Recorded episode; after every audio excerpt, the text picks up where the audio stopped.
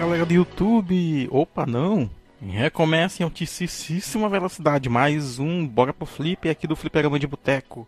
Aqui, nessa mesa redonda, estou eu, Marcos Melo, e o último jogo que eu joguei foi Veja Você, Top Gear 3000, porque eu comprei um controlezinho da 8-bit Duo, né, da 8-bit Duo, que é muito bacana, um controlezinho Bluetooth, tal, menor do que o tamanho do meu polegar, bem pequeno mesmo. E eu acabei ficando empolgado, assim, revivendo alguma, alguns momentos bem nostálgicos, assim, com, com os emuladores de SNES, de Mega Drive. E aí eu fiquei jogando Top Gear 3000 com esse controlezinho.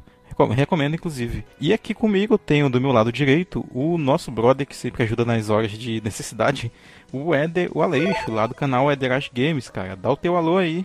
E aí, pessoal, aqui é o Edão do canal Delete Game. Tá faltando os RPG aqui no Filiperama. Cadê os RPG? Nós RPG, RPGzeiros estão sentindo falta. É isso aí, cara. E a gente então vai falar hoje como uh, aqui no Boga pro Flip a gente aborda alguns temas que não são tão abordados no podcast principal, a gente vai pegar um RPG dessa vez. Um RPG que talvez seja o responsável pelo início assim de toda uma cultura de JRPGs. Já que tu tá aqui, qual foi o último jogo que tu jogou aí na, na tua rotina? Então, o último jogo que eu tenho jogado, eu caí na desgraça do gacha, eu tô jogando Genshin Impact, né? Jogando essa desgraça aí que lançou, ainda tô perdido né, nessa porcaria de Genshin Impact.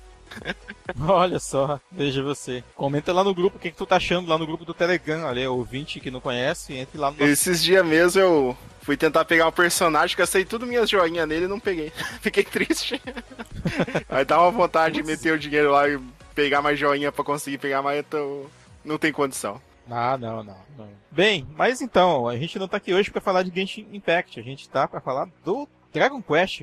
Na verdade, a gente não vai falar da franquia, a gente vai focar um pouquinho no primeiro jogo, né? A gente vai fazer alguns comentários breves assim sobre a série e vamos focar nesse primeiro jogo, nesse primeiro título da série, que estabeleceu alguns elementos, alguns tropes aí que ficaram bem comuns no gênero e que talvez alguns deles não sejam tão bem vistos atualmente, né? É curioso, né, a gente falar desse tema no Bora pro Flipper, né, mas os RPGs não são uma temática tão comum aqui no podcast e aqui é uma é o nosso momento freestyle para mencionar, para falar algumas curiosidades, para é, recomendar alguns jogos mesmo, né? E eu acho que o, a, a, série Dragon Quest, diria que ele no primeiro momento a série rival, né, da série Final Fantasy, é, ela pode entrar aqui pra gente comentar algumas, algumas coisas legais sobre ela. Não vai ser um cast completo, full time, é, premium, de duas horas, três horas sobre o tema, mas vamos comentar algumas coisas aqui bem, bem legais sobre esse jogo. Então é isso aí. Vem com a gente, bora pro Flipper!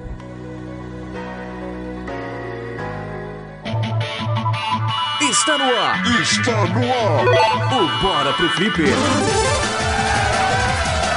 Uma iniciativa Flipperama de Boteco.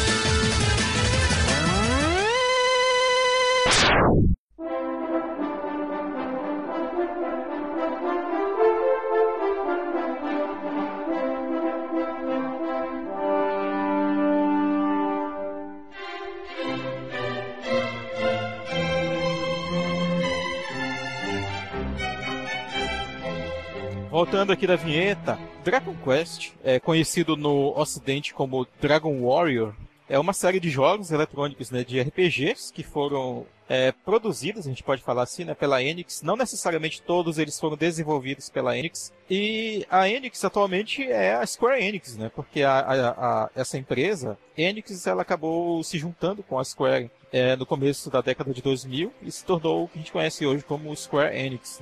E ela é um dos jogos de RPG é, mais famosos e vendidos do Japão, né? Uma das franquias mais famosas na, naquele lugar.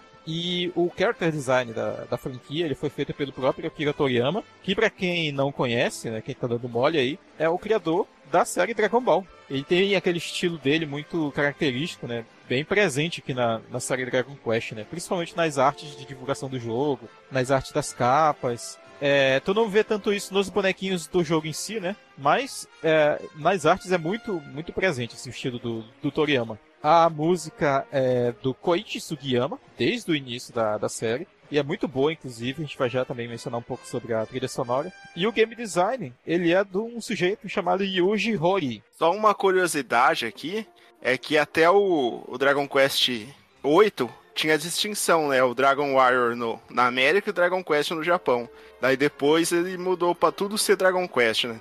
mesmo no Japão na América, é Dragon Quest. A partir Sim, do 8. É verdade, aquela, aquela parada da universalização do, dos nomes das franquias, né? Tipo Star Wars, que não é mais Guerra nas Estrelas, é Star Wars. Né? Super-Homem agora é Superman, né? Superman, exato, exato. É o caso de Dragon Quest, sim. Onde, na verdade, até o 7 foi Dragon Warrior, né? Eu lembro É, de então, o, o, o 7 ainda tem o Dragon Warrior, mas depois o, o 8 já não. o 8 já era tudo Dragon Quest. Eu lembro de ter jogado um pouquinho do 8 no, no Play 2. Mas é isso aí. O primeiro jogo, que é o que a gente vai falar aqui, ele foi lançado em 1986. E ele conta a, a história do herói descendente do lendário Roto, ou Loto, ou chama aí como quiser. Essa é uma outra confusão que tem na, nesses primeiros jogos da, da franquia, né? Que são os nomes, o, o estilo de, de linguagem, que eles, te- eles tentam adaptar muito em relação à localização, né? Para cada território. E a luta desse herói é contra o malvado Dragon Lord, ou também chamado de Ryo, ou o Rei Dragão, né? Bem,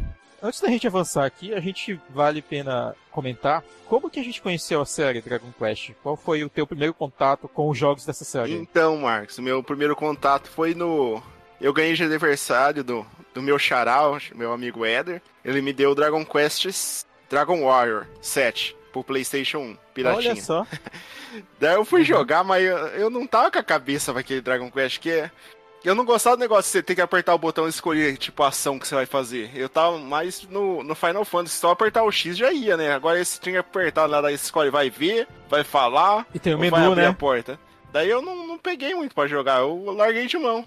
Fiquei um Sim. tempo sem jogar, fui voltar a jogar quando saiu o, o demo pro Switch do Dragon Quest 11, aquele demo de 13 horas. Joguei pra caramba o demo, comprei o jogo e não joguei mais.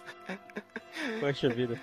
Comprei o jogo e não joguei mais. Só joguei a demo. Poxa. Ah, cara, o meu primeiro contato, ele foi justamente por esse jogo que a gente tá comentando aqui. Veja só. Porque eu não cheguei a ver, né, na, na época do, do Super NES e tal. E mesmo na época do Play 1, não chegou pra, pra mim o, o Dragon Warrior. Então já, exatamente no ano de 2005, né, que é o lendário ano que eu conheci os emuladores, eu peguei muita coisa ali. E aí eu peguei vários da série Dragon Quest, né, do o 1, e já tinha esse patch de tradução pra, pra português, né, que é muito bom, inclusive, cara. Acho que vale a pena até fazer um parênteses pra falar disso aqui, que é o pessoal da RPG One e também da Evil Team, acho que é Evil Team BR, uma parada assim o nome, que eles traduziram assim muito fielmente ao, ao enredo japonês, mantendo os nomes, inclusive o, nome dos feitiços, né, que eles usam das magias. Eles mantiveram os nomes da- japoneses, inclusive para quem gosta do Fly, o Pequeno Guerreiro, o, que é como ficou adaptado aqui, né, o anime do Dragon Quest, da, da série Dragon Quest, né, não é, não é exatamente baseado em um jogo. Ah, ele, ele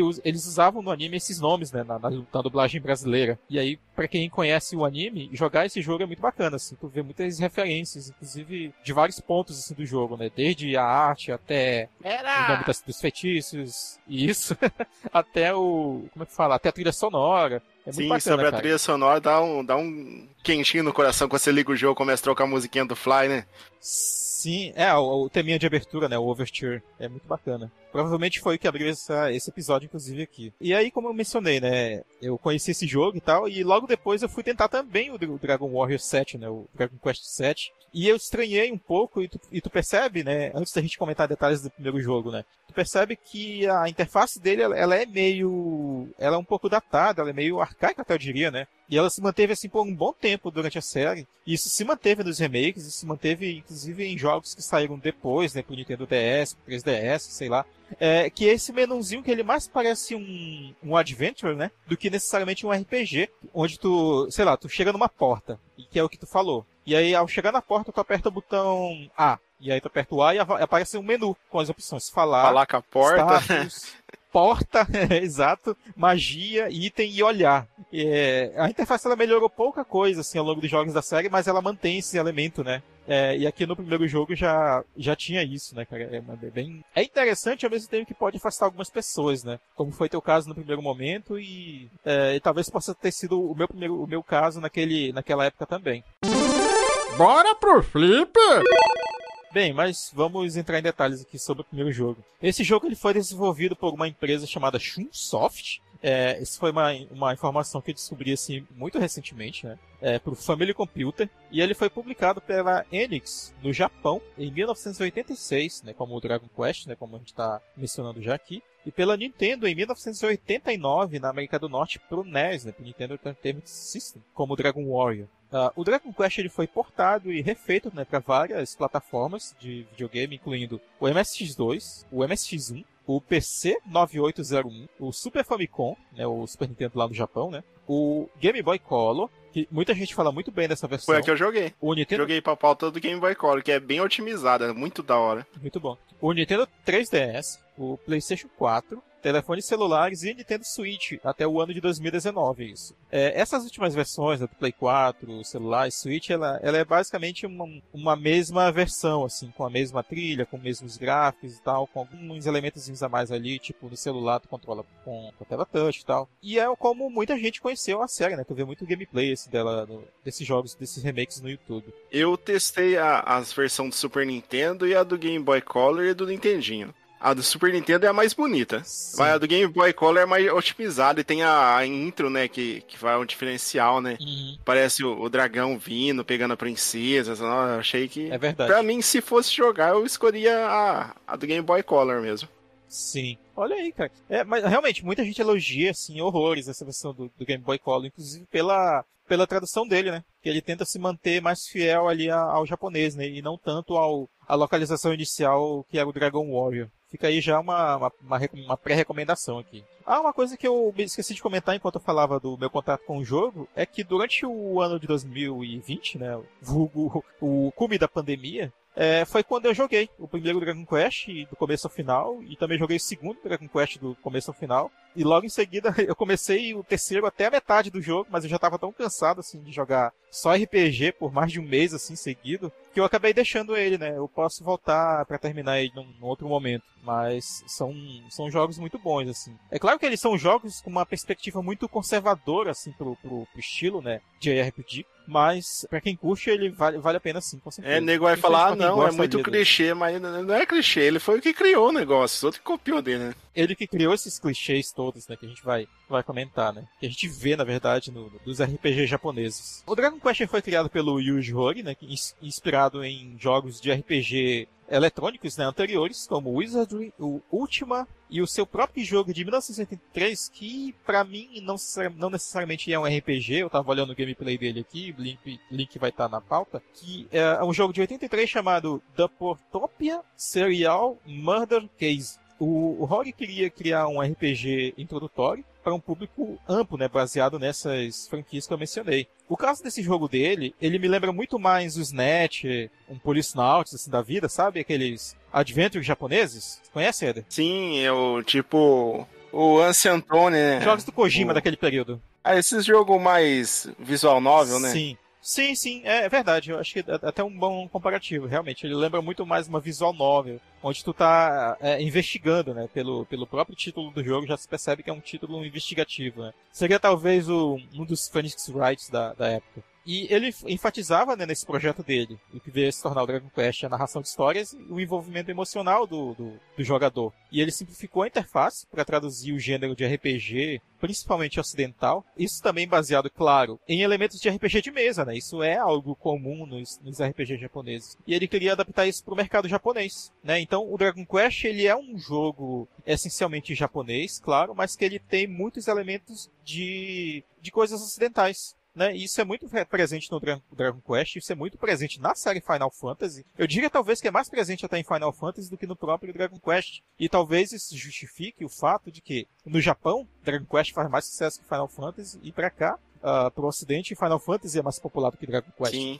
Ou pelo menos costumava ser. O Dragon eu conheci já os Final Fantasy, mas nem sabia de Dragon Quest. É, era muito mais divulgado, né, cara? Eu lembro de ler muito em revistas sobre Final Fantasy VI, o e também por, por, ser mais amigável, né, o Final Sim, Fantasy. a interface é mais amigável, a dificuldade é muito mais amigável, até mesmo do, do, dos primeiros, porque, tipo assim, tu fica grindando ali no, no, nas duas séries, né, mas o Final Fantasy, ele, ele torna o jogo, entre aspas, mais fácil por esse grind, né, enquanto o Dragon Quest, ele ainda mantém alguns pontos ali de sorte, de aleatoriedade que pode comprometer o teu, o teu jogo, né. Não tanto aqui no primeiro, o primeiro ele é um, ele é um jogo mais conceitual, talvez, tá? porque ele é bem curto, a gente pode comentar. O artista, ele foi o, o Akira Toriyama, como já falei, ele produziu a arte, o Koichi Sugiyama, ele compôs a música. Eu já mencionei do, do, do, estilo do Akira Toriyama, mas não falei tanto da, da música, né, do Koichi Sugiyama. Ele pega muita influência de música clássica, de música europeia, assim, de, de épocas mais, um pouco mais remotas e tal. E tu percebe isso na trilha, cara. É muito. E ela é muito melódica também.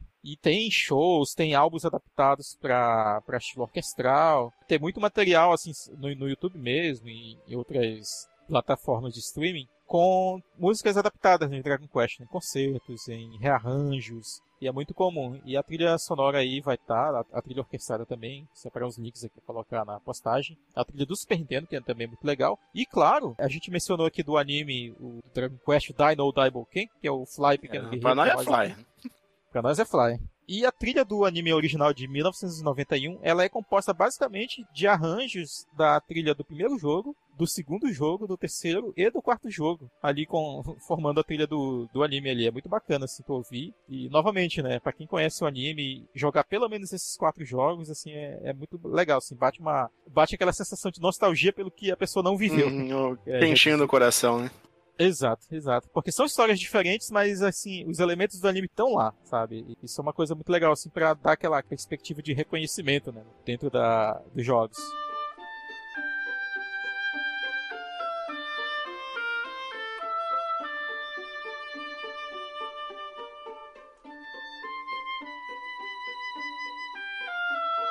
A versão norte-americana ela tem algumas mudanças, né, incluindo a os jogos vão ser salvos na bateria do, do, cartucho, ao invés de usar um sistema de senhas. Né? Ah, os sprites dos personagens são um pouco maiores na versão norte-americana. E ela usa o inglês no estilo arcaico, sabe? Aquele inglês meio. Rebuscado, tipo né? do Chrono Trigger. Voz me Isso, aquele inglês rebuscado. é, é verdade. Se tivesse uma adaptação é, fiel a esse inglês pro português, ele, ele usaria essa, essa linguagem mais arcaica, né? Voz mecê, vossa mecê é, e variantes, né? É bem interessante, assim, para quem gosta até de aprender o, o, o, idioma, ver essas variantes, né, mais antigas e tal, é bem interessante. É claro que é tudo muito artificial, né, talvez, não, não, não é exatamente igual ao que seria o inglês antigo, mas ele, ele deixa ainda compreensível, sabe, é bem, é bem interessante, assim, a tradução. Isso se manteve pela, pela série nas, nas localizações norte-americanas, né? Enquanto a japonesa ela é mais é, padronizada, né? Vamos falar assim. Tanto que o, o patch de tradução que eu mencionei anteriormente, ele, é, ele usa uma linguagem relativamente comum. Sobre a história do jogo, o Dragon Warrior, né, o primeiro aqui, o Dragon Quest, a sua sequência, Dragon Quest 2 e o seu prequel, que é o Dragon Quest 3, eles formam uma trilogia que é coesa. Ao contrário do que acontece, por exemplo, na série Final Fantasy, né? Então a gente vai ter três histórias aqui que elas não necessariamente estão é, diretamente ligadas, né? Mas elas fazem parte de uma linha temporal que é compartilhada. Porque se passa, tipo, muito tempo entre o primeiro e o segundo, a, a história do terceiro se passa muito tempo antes do primeiro, e assim vai. O Dragon Quest é meio em arco, né? Que nem o Final Fantasy, Sim. cada um é separado. Não tem um que é sequência do outro. Mas o Dragon Quest tem o arco, né? Tipo, os três primeiros são um arco, daí depois eu acho o 4, 5, 6 é outro.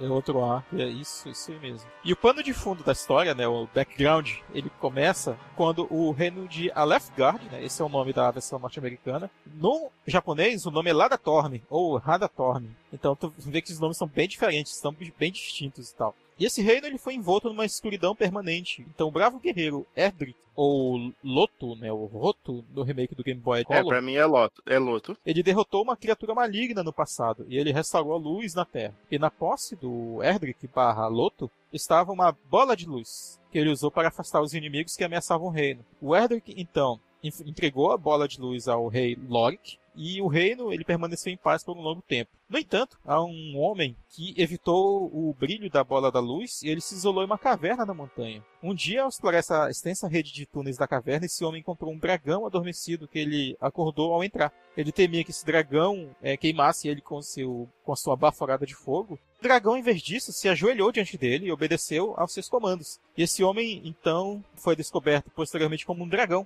Ele se descobriu como um dragão, ele se tornou, então, como conhecido como o Dragon Lord, né, o Rei dos Dragões. E um dia depois que sua alma foi corrompida pelo aprendizado da magia, o Dragon Lord atacou então o castelo Tantegel, né, o, lado da e a cidade vizinha de Breconeri, com a sua frota de dragões incendiou a cidade. Então, montado num grande dragão vermelho, o Dragon Lord desceu sobre o castelo Tantegel e roubou a bola de luz. Logo, os monstros começaram a aparecer por toda a Terra, destruindo tudo em seu caminho. No dia seguinte, o Erdrick chegou ao castelo Tantegel para falar com o rei Lorik e ofereceu ajuda para derrotar o Dragon Lord. Depois de procurar na Terra por pistas sobre a localização do Dragon Lord, ele descobriu que esse Dragon Lord vivia numa ilha que só podia ser acessada por meio de uma ponte é, que era uma ponte mágica acessada por uma lágrima do arco-íris, que poderia formar essa ponte. Depois de se aventurar na ilha, o Erdrick então desapareceu. E muitos anos depois, durante o reinado do rei Lorik XVI, o Dragon Lord atacou então o reino novamente e capturou a princesa Gwelin. Nossa, isso é muito. É nome de Senhor dos Anéis, né? Cara? Ah, o que eu joguei, os nomes são muito diferentes. Sim, é, esses nomes aqui eles são da, da versão americana Dragon Warrior ainda. É que eu, que eu joguei o, é, foi Dragon Warrior mesmo, mas só que do Game Boy Color é bem. Todos os nomes são diferentes. É, são baseados nos nomes uhum. japoneses. Eu não lembro como é que é o nome da princesa no original. É Lara. As magias também no que eu joguei é tudo. É Fire, Heal, Return. É Laura mesmo. É, é Lady Laura. Fica de olho, Roberto Carlos. Então quero pegar Lady Laura. Nossa, esse é, velho. Quem, quem conheceu, conheceu. Quem entendeu a referência, é, entendeu. É, assista aí o especial do Roberto Carlos de fim de ano. Tá na hora de descongelar, Bem, né? Então muitos heróis tentaram, não conseguiram resgatar a princesa e recuperar essa bola de luz do castelo do Dragon Lord, que é o castelo chamado Charlotte. O profeta Marreta, ele. Marreta? Olha aí. Então, Marreta. Marreta. Ele previu que um dia um descendente do valente Edric virá para derrotar o Dragon Lord. Só que ele tem aquele clichê, né, de passar tanto tempo depois da da né, vida né, do Edric. O pessoal esquece. Sim, que as pessoas esquecem dele. Então, ele vira lenda e as pessoas não acreditam que ele, ele é o descendente do, do Loto ou barra Edric. Eu gosto mais de Loto também, mas simples e chamativo. Quer comentar alguma coisa aí da história, Eder? Ah, é aquela que eu falei um pouco antes, né? Que é, é o clichê, mas só que é o, o que começou, né? Sim. É, em termos de história, realmente, ele é bem. Ele herda muito de histórias tipo Tolkien, tipo. Uh, histórias de dragões, assim, que a gente tá acostumado, né? Do herói lendário, da princesa que foi raptada. Oh. Mas é, é, ele tem uma coisa que eu acho curiosa em relação à Princesa Raptada, que é uma das primeiras missões que tu tem no jogo, né? Resgatar a princesa. E parece que não precisa resgatar ela, né? Pra zerar. Ou precisa? Não, acho que não é, não é necessariamente obrigatório. Mas tu enfrenta o dragão que tá barrando a passagem lá, né? E a princesa tá, tipo, num quartinho do lado. A princesa Lora. Depois disso, a tua, a tua vida segue, né? Tu, teu, o teu objetivo de vida não é salvar a princesa, não é ser o Mario. É, e aí tu vai seguindo. Então, ele dá aquele senso de estou numa aventura maior do que parece. Isso, isso, é uma coisa interessante do, do Dragon Quest, que, é claro, uh, se manteve em outros RPGs. Né?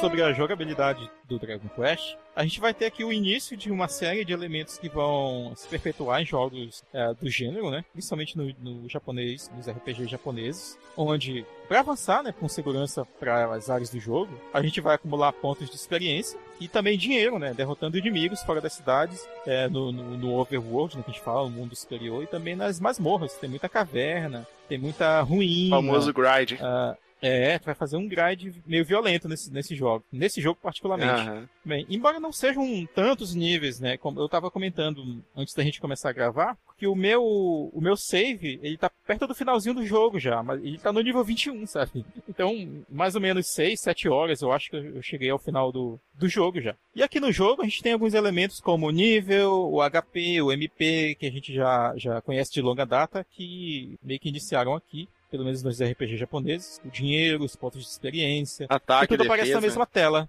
Ata é, é, características de status, né? Como ataque, de defesa, a, das armas equipadas, né? Da, de armadura equipada, acessórios. E os comandos de batalha, eles são basicamente quatro também. É o comando fight, né? Ou de, de atacar. O comando de fugir, né? De correr. O, os feitiços, né? O spell. E o item, é, então são, são coisas assim, muito, aparentemente muito básicas e muito clichês para RPGs, mas que aqui a gente tem o início delas, né? São basicamente os quatro comandos que a gente conhece do Final Fantasy também, do primeiro Final Fantasy, onde era atacar, é, usar magia, item e correr. Uhum. E uma coisa muito importante que vale falar é sobre a visão, né, da, da batalha. É, tu encontra um inimigo, assim, aleatoriamente, né, tá andando lá pelo, pelo mundo, pelo, pelo reino, e de repente, brrr, aquele redemoinho aparece, né, é, aparece um inimigo numa tela pequena, né, e é como se fosse a visão do teu herói. Primeira, primeira pessoa, pessoa. né? Então, durante muito Sim. tempo eu odiei isso, de não ver o personagem meu, só ver o inimigo. Eu achava estranho também. Eu não, não gostava de jogo assim. Aí, passando o tempo, eu fui gostando até. O Sim. Phantasy Star, assim, também, né?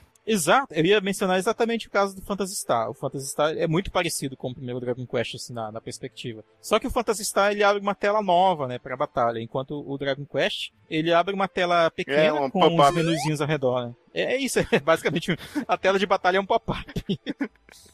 É isso aí, bobo. ótima analogia. Cara. E aí tu tem os, os inimigos ali, né? Inclusive vários deles aparecem no, no próprio anime do Fly, né? O Slime, aquele bicho, aquela, parece uma gotinha azul, que tem uma carinha toda feliz, que dá pena de matar porque ele é tão Dá, dá de matar. É bonitinho demais. E ele é muito fraco também, ele causa só um de dano e tal, mas eles são os inimigos mais, é, talvez mais reconhecíveis, assim, até da série, né? Os slimes. E além do castelo do Dragon Lord, também tem é, restri- restrições físicas sobre onde o personagem pode vagar. Ah, em vez disso, os monstros eles vão aumentando né, em dificuldade conforme a gente vai é, andando para mais longe do, do teu reino ali. E conforme o nível aumenta também do herói, a gente pode explorar mais longe com menos risco, né? Claro, afinal de contas, você vai estar com um nível maior, com mais pontos de experiência. É, os inimigos vão aparecer em pontos aleatórios, como eu mencionei. E a gente enfrenta um oponente por vez. Enquanto no Dragon Quest 2 já, né? Que veio logo em seguida, tu encontra até cinco inimigos assim, em seguida que podem te sodomizar, né? Aqui não, aqui, aqui o, o sistema ele é mais balanceado. Esse negócio de ser, de ser livre no mundo, eu comecei a jogar sem detonar. Ah, vamos ver aqui que é isso. Jogando lá, fazendo meu Puta grindinho, merda. matando os slime. De repente encontrei um Ah. escorpião. Deu trabalho, eu matei ele. Da atravessei uma pontinha, veio um Riven que Sei. que não, não deu nem cheiro pra mim. Dá só um, dá só um, che- um cheiro de, de fogo ali pulverizado pelo bicho, nem entendi o que aconteceu. E pra mim sair dali que eu tinha salvado ali, né?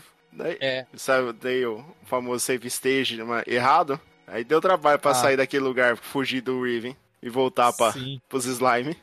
Sim, sim, que fazendo uma analogia, sei lá, se tu fosse um personagem de armadura, uma espada andando pelo mundo real, né? Talvez realmente não, tu, não, tu não tivesse uma sinalização. Talvez alguém que, que conhece a, a planície, que conhece o, o mundo e tal, que te falasse, não, não anda por ali não, que tem os dragão ali que são, são osso duro, cara, não vai pra lá não. É aquele negócio do, do Dark Souls, né? Que você começa e desce pro lado da, da caveirinha em vez de ir pro outro lado.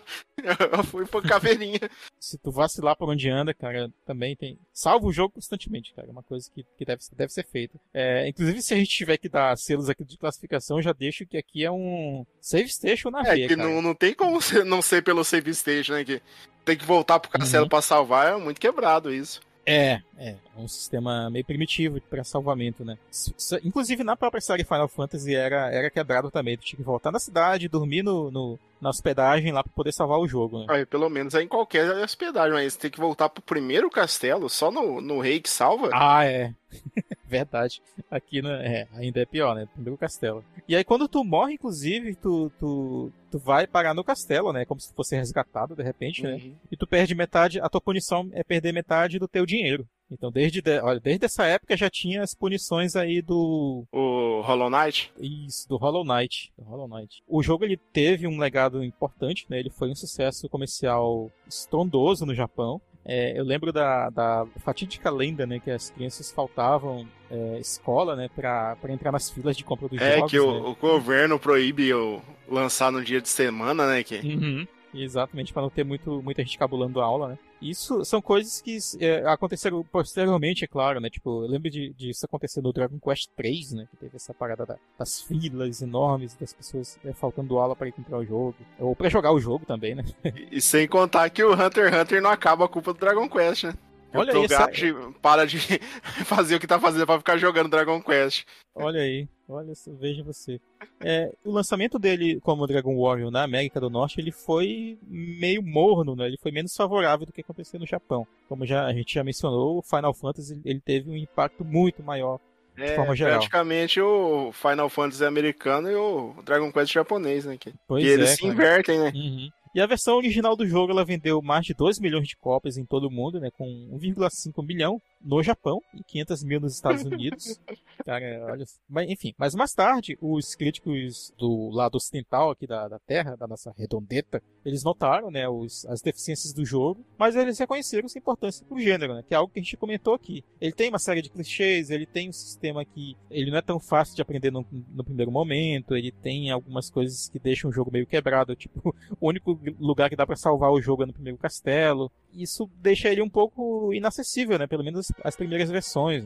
Mas ele inspirou o Rex, né, versões que os, os fãs alteraram com mudanças substanciais, né, que balanceiam mais o jogo, que, traduções diretamente da versão japonesa, como já mencionei. A trilha sonora do jogo foi orquestrada, a música dela ela é tocada até em momento em, em várias apresentações, principalmente no Japão. Uh, e como todo Dragon Warrior, né, o Dragon Quest, ele foi acreditado por estabelecer o modelo básico, né, o, né então ele é o, o, marco zero ali do, do gênero no Japão, né, e vale a pena conhecer até hoje. Mas pega um emuladorzinho pra dar o save station, senão... Sim. Bora pro flip! Então é isso, esse episódio é basicamente sobre algumas considerações. Existe muito mais informações sobre o desenvolvimento do jogo, sobre as pessoas envolvidas, sobre a composição, sobre a participação do, do Koichi Sugiyama, do Akira Toriyama, nos embriões que nasceram aqui, foram, sei lá, chegar ali no Chrono Trigger, onde o Yuji Horii também tá, o Akira Toriyama também ah, tá. Os três aí, né? Yoji Horii, o Sagayama e o. O Sugiyama, eu não lembro se ele tá, cara, se ele participa. Não porque tá. lá. Não, porque lá. lá é o do Final Fantasy, né? Porque lá no Final Fantasy é o Nobu Ematsu. É, o Nobu Ematsu, não é o Sugayama. No Chrono Trigger. Mas o Toriyama também tá, né? Sim, o Toriyama tá. O próprio Nobuematsu, na verdade, ele tá na trilha do Chrono Trigger, mas só nos finalzinhos ali. É, a trilha sonora é do Yasunori Mitsuda. O próprio Nobuematsu, ele tá na trilha do Chrono Trigger, mas quem tem participação maior é o Yasunori Mitsuda, né, que fez a maioria das músicas ali e depois passou a bola pro Nobuematsu, que já era conhecido pela trilha de Final Fantasy. Mas é isso aí. Como vamos lá pros Vamos lá para os nossos disclaimers, né, para encerrar aqui esse episódio e das nossas considerações finais. Ei, meu filho, aperta o botão aí, ó.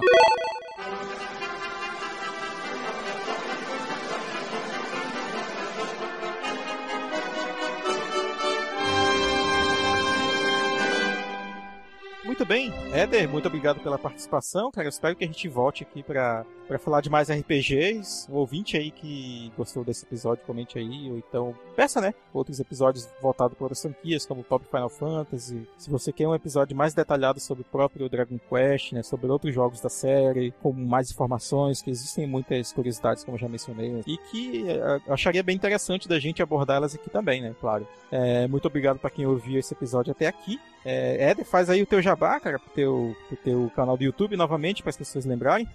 Então, eu queria agradecer ao Dr. Marcos pelo convite. Muito bom falar de, de RPG, eu sou RPGzeiro, né? Gosto pra caramba. Do... E eu não, não conhecia o Dragon Quest 1, ó.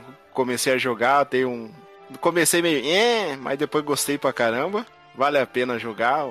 Vou colocar um selo jogão deve ser jogado. Olha aí. Quem, quem quiser me conhecer mais de mim aí, ver meu canal no YouTube, Ederage Games. Eu faço live, bastante live lá. Eu terminei um gameplay no Diablo 2 Resurrect com, com o Druida. Tô vendo o que eu vou fazer agora. Mas é isso aí, tô sempre aí no, no YouTube. Só procurar por Ederage Games. É isso aí, cara. Valeu pela participação e tamo aí. Bem, mais uma vez agradeço a quem ouviu até o final. Eu deixo aqui como classificação Save Station para esse jogo, né, por causa dos elementos que eu já mencionei aqui nesse episódio. E mas com certeza vale a pena conhecer, né, para quem é fã do gênero de RPG japoneses aí, é, para quem for, for uh, fã de Final Fantasy também quer conhecer algo diferente, para quem for fã de Phantasy Star também recomendo esse jogo. E é isso aí. Fica uma recomendação aqui a mais para você jogar ou pelo menos conhecer. Muito bem, e muito obrigado pela sua audiência. A gente se vê na próxima edição, é, em que eu participar, né, claro. e é isso aí. Muito obrigado. Até calma, a próxima. calma, calma. Parou. Antes vou colocar o cenário cínico de bico aqui. Ah, Dragon fala. Quest ou Phantasy Star? Eita, nós. Essa é, essa é polêmica, hein, cara.